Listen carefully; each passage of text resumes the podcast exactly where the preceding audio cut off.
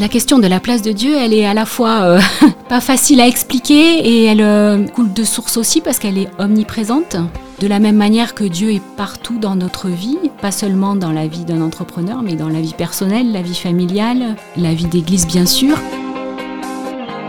Tous les aspects de la vie, finalement, Dieu, il est toujours là et il permet d'articuler les choses. Euh, moi, tout ce que j'apprends sur lui tous les jours me sert dans tous les domaines. En fait, tous les aspects de notre vie sont imbriqués.